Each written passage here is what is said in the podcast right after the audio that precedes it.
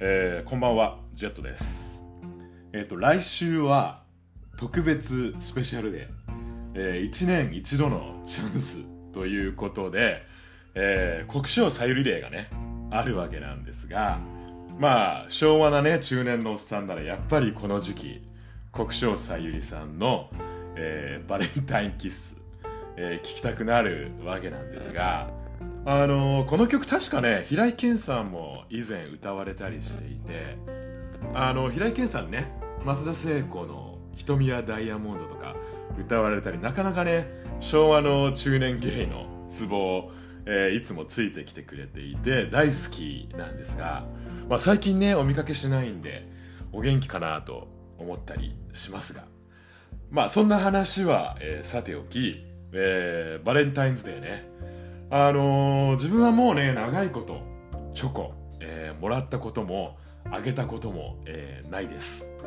あの国生さゆりさんはねあの私ちょっと最後の手段で決めちゃうってもう30年も昔に歌われていましたけどもあの自分ねバレンタインにチョコもらったなんてねもう中学時代が多分最後だったんじゃないかなと、えー思います。あの中学の時はねもうそれこそ30個とか40個もらったんですが、まあ、今思うとねそんな30個40個って結構な数で、まあ、いつものねゲイの友人にこの時期になってねうっかりそんな話をしたりすると「おめえ中学の時は相当モテたのね」みたいなあの手厳しい返事が、えー返ってくるんですがまあこれ別に自分がね取り立ててモテたわけでは決してなくてですね。あのまあ当時ね吹奏楽部に入ってたんでもう女子がね1学年30人とかいてまあ3学年合わせると100人近くいる中に男子はほんの数名っていう本当あの特殊な環境にいたんでまあいわゆるね吹奏楽部マジックでしてもうあんなにねチョコレートをもらったのは本当あれが人生最初で最後っていう、えー話なんですが。まあね今年のバレンタインも特に予定も何もないんで普通に、えー仕事をしていつも通り仕事の後はねお酒飲んでるだけだとは、えー思いますけども。まあただですねチョコレート。自分もともとね特に甘党っていうわけじゃないんですがまああの赤ワインといただくダークチョコレート。もう70%とか80%のあのダークチョコレートをね赤ワインといただくのこれがもう本当大好物でして。まあジャンポール・エヴァンとかゴダイバゴディバとかあとはダンデライオンとかああいうねチョコレートも美味しいですけど自分はやっぱりね明治の板チョコが好き。あれがもう最高でまあねやっぱり我らがアキナやウインクがねかつてあの CM で歌ってただけあるわけなんですがその明治のね板の板チョコレートの小さいやつあのダークチョコレートのやつをね夜夕食の後に赤ワインといただくっていうのがあれがまあ至高の時間です。まあ今年もね国章さゆりで特に予定もないんで、えーバレンタインキスでも流しながらね久々に明治のチョコレート、えー自分で買ってきて赤ワインで、えージャブっちゃおうかなと思っています。えーといったところで今回も、えー独占中年男子の30分始めていきたいと思います、えーこの番組は40半ばのおっさんが、えー中年男子の日頃の思いや悩み事だったり、えー時にはね懐かしい昭和ネタやゲイオカマネタなどを同じくねおじさんおばさんと呼ばれる、えー中年世代の人々やあるいは、えー中年予備軍の人々と共有しながらあのまあチョコといえば昭和のねおっさんとしてはやっぱりビックリマンチョコとかね思い出しちゃうわけなんですがまあ当時はね買うだけ買って中に入ってるねおまけのシールだけ抜き取ってチョコは捨ててるみたいな、えーそんな子供がいるっていうのが学校とか社会で、えー問題になったりしましたけどもそんな中年のおっさんいまだに同年代の友人と LINE でねそんなビックリマンのキャラのスタンプを、えー送り合ったりしている、えーそんな中年のおっさんが一人で語る、えー、かなり緩めのトーク番組となっております。どうぞ最後まで聞いていただけると嬉しいです。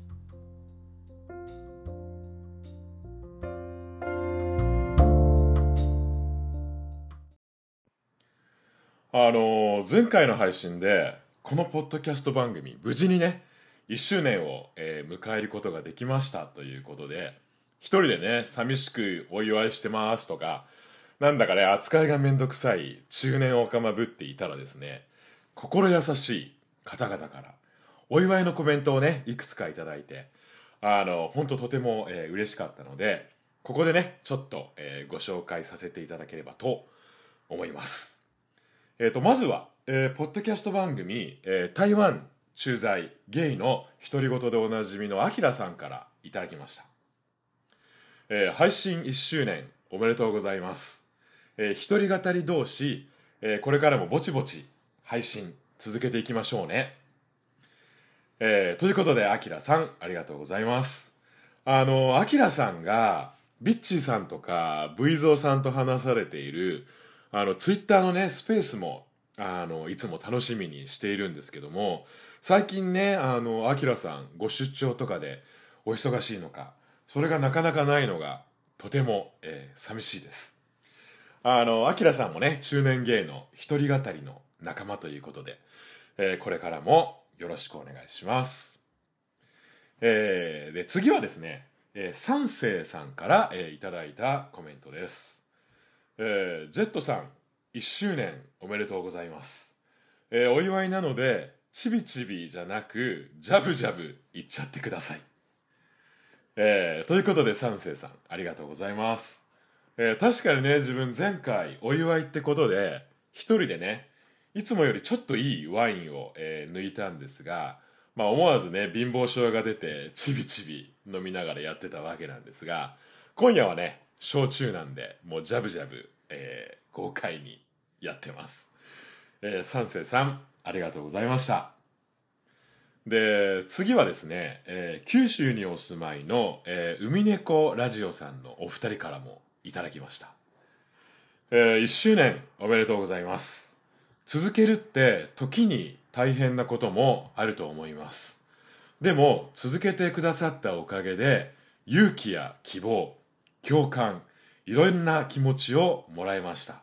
ありがとうございますえー、僕たちも遠くからお祝いしています。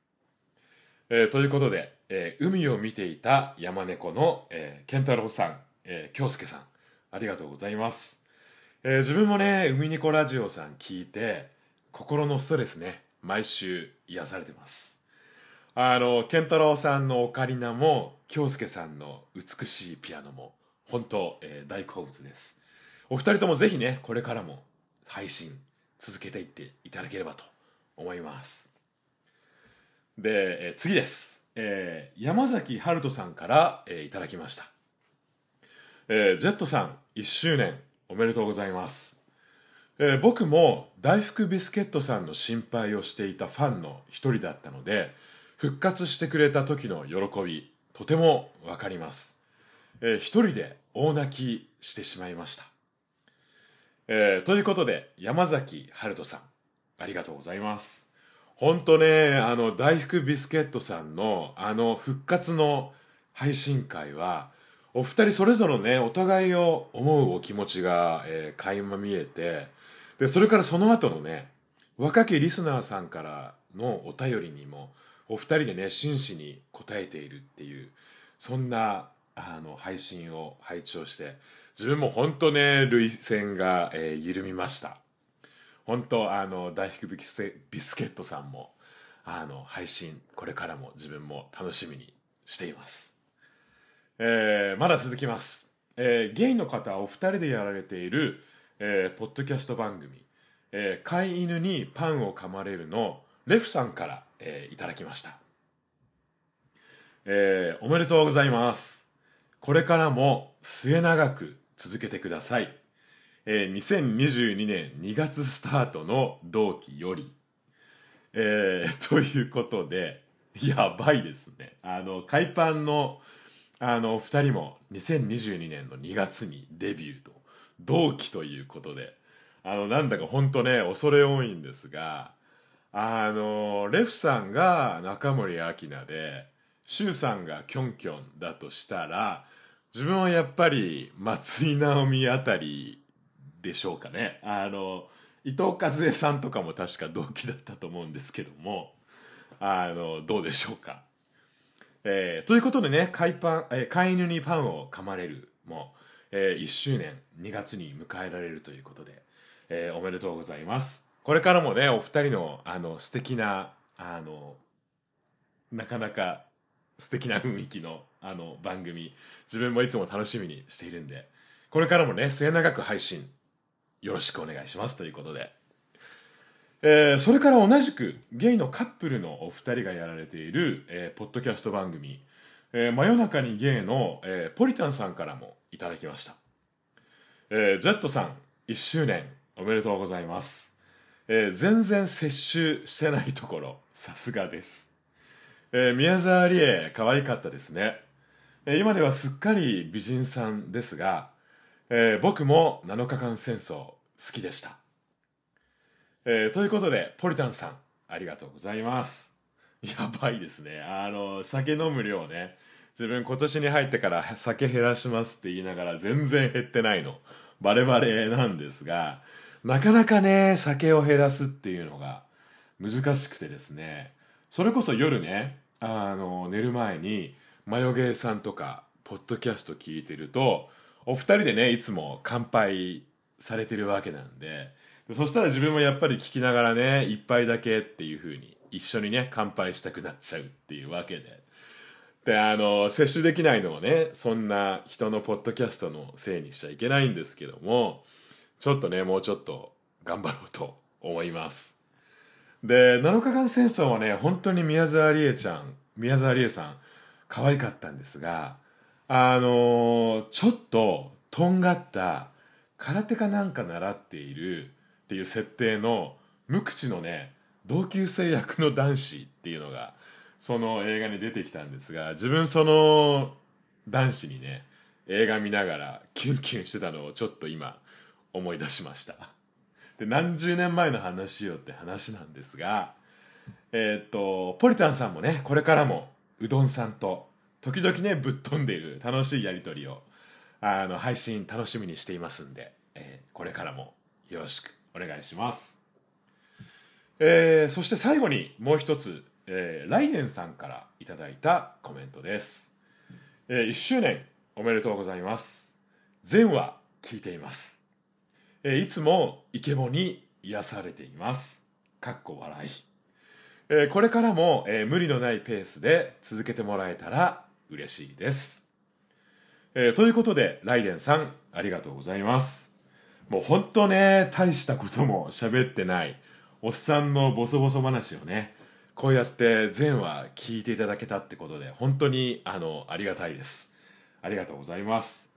あの、この番組を始めてから、あの、時々ね、いい声ですねっていうお言葉をいただけるようになって、まあもちろんね、配信中はこうやってマイクに向かって姿勢を正していてね、声が張っているからっていうのも、えー、あるからかもしれないんですが、あのー、この間、東京の青山にあるヘイデンブックスっていう、あの、ブックカフェがあるんですが、そこに行ってきてですね、で、カウンターでコーヒーをいただきながら、そこのカフェのね、マスターさんと話をしていたら、あの、ジェット君やっぱり本当いい声だよねっていうふうに、あの、言われちゃいまして、あの、嬉しかったんですが、いや、本当ね、そうやっていい声っていただけるの、本当毎回とても嬉しくてですね。まあ、ただね、それが、あの、オーバーザさんじゃないですけども、おごりにならないようにね、これからも、あの、謙虚な、えー、気持ちで、あの、中年のおっさん、やっていきたいと思いますんで、あのよろしくお願いします。えー、ということであの他にもねお祝いのメッセージお便り、えー、いただいていましてあの前回ね配信した同性婚、えー、婚姻の平等に関するお話と含めてねコメントお便りいただいたのもあったんでまたね改めてこの番組でそんなお便り、えー、ご紹介させていただければなと思います。えということで改めまして、えコメントメッセージくださった方々それからいつもねこの番組を聞いてくださっている方々ありがとうございます、えこれからもよろしくお願いします。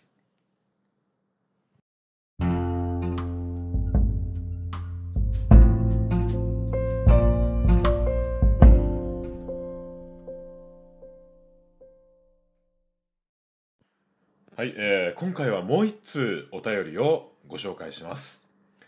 えーラジオネーム、えーのんけなのに地主さんからいただきました、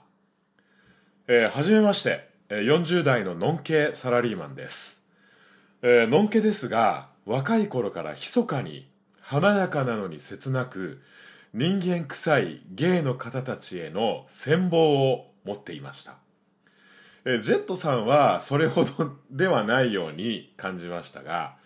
えーベンと落ちた共演は、えー一番好きな映画です、えー DVD 出ないかな、えーこの度ついに1話から44話、えー、全てを聞き、えーそれだけでもおしお知らせしたいなと思いお便りします。えーなぜジェットさんのポッドキャストに行き着いたのかもう忘れてしまいましたが、えー毎日通勤の間落ち着いた声に癒され、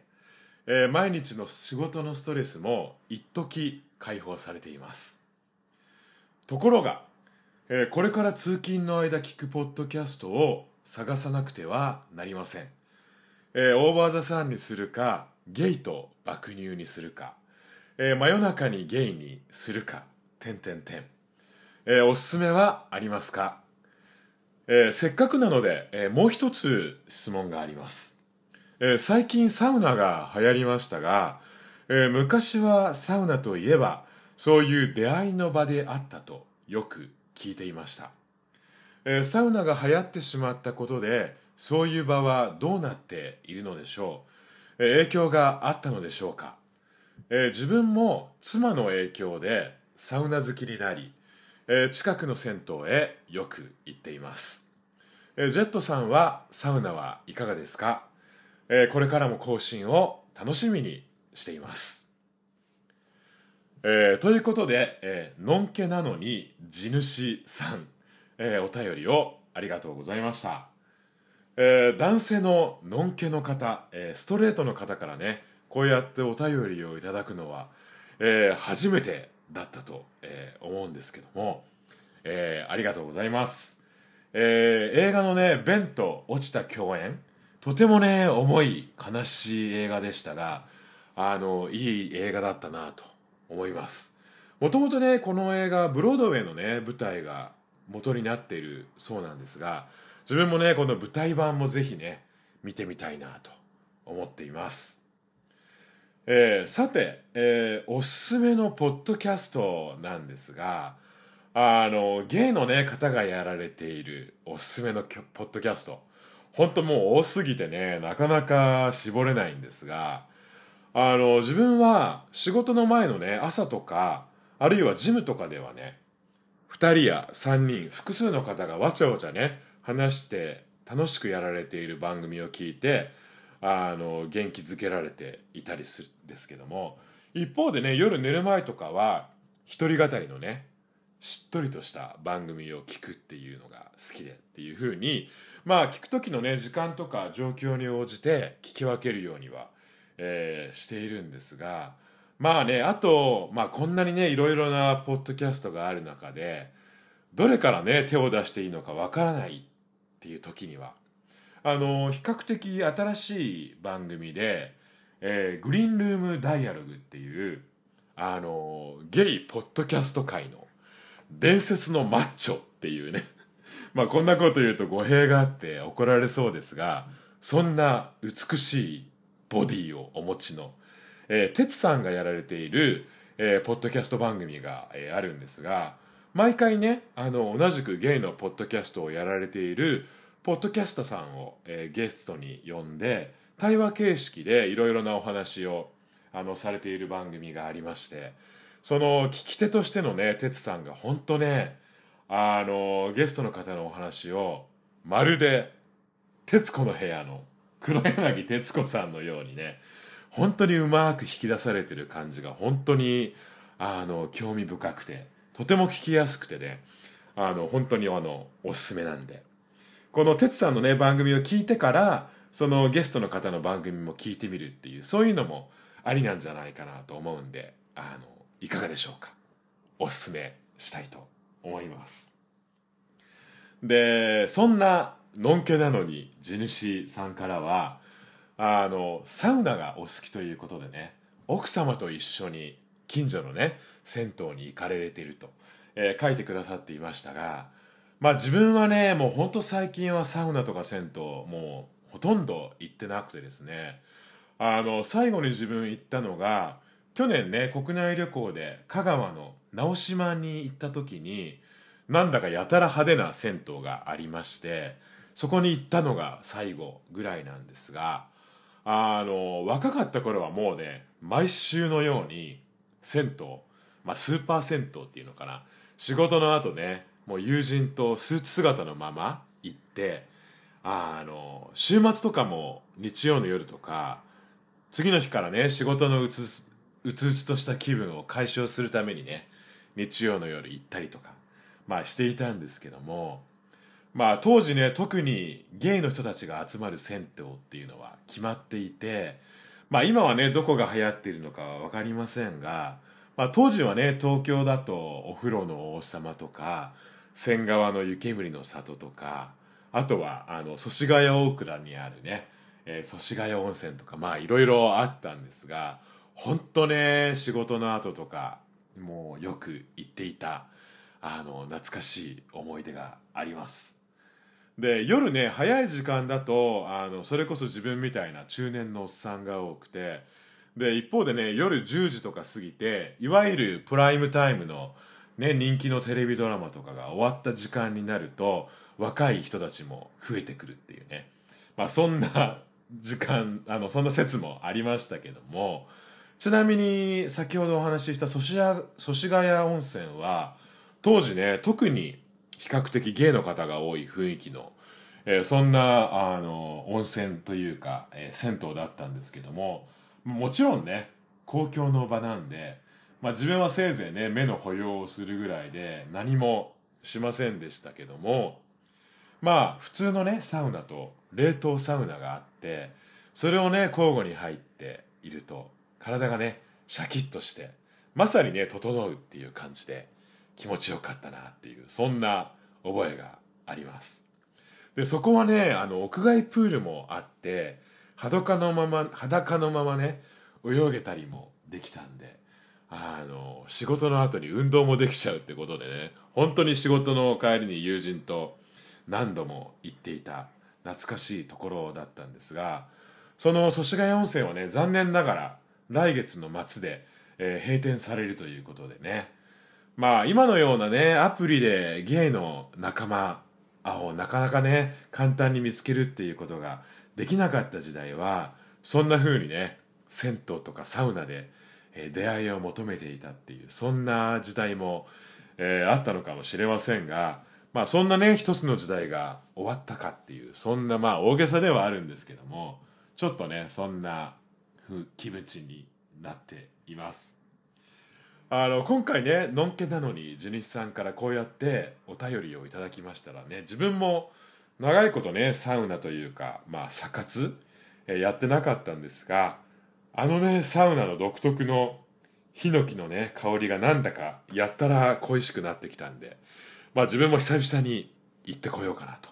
えー、今思っています。